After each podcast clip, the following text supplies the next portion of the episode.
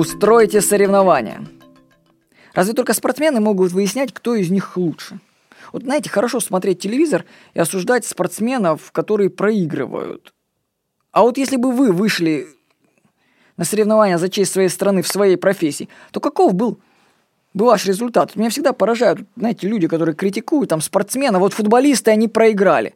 Слушай, а вот ты, работник, да, который ты критикуешь, там, футболистов или кого-то, давай вот мы сравним твою работу с работой аналогичного человека в любой другой стране.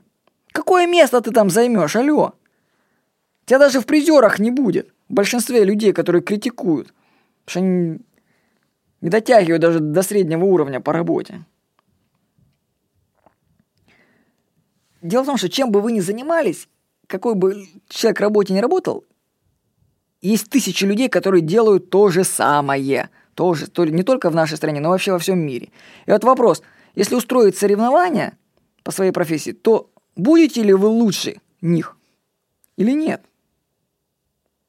Можно вообще устроить такое соревнование виртуально, как бы самому для себя, и стать лучшим в своей профессии, обойти своих коллег. То есть они пока не в курсе, что вы с ними соревнуетесь. Вы можете за счет этого, за счет саморазвития в своей профессии выйти на новый уровень, стать лучшим в своей профессии, а потом можно уже выйти за ее пределы. Например, продавец в магазине работает, себе там работает, зарплату получает.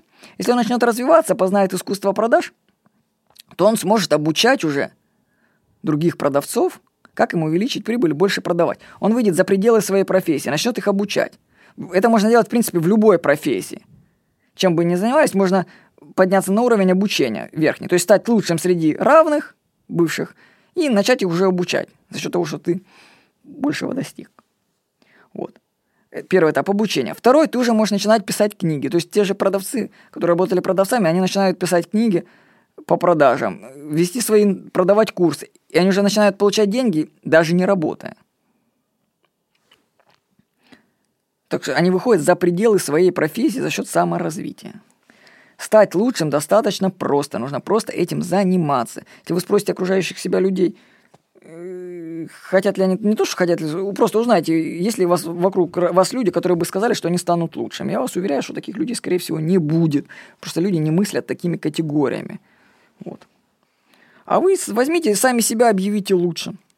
И стремитесь к этому. Я вам скажу, что это достаточно легко, учитывая, что почти конкуренции никакой, потому что никто не хочет развиваться в своей профессии особо.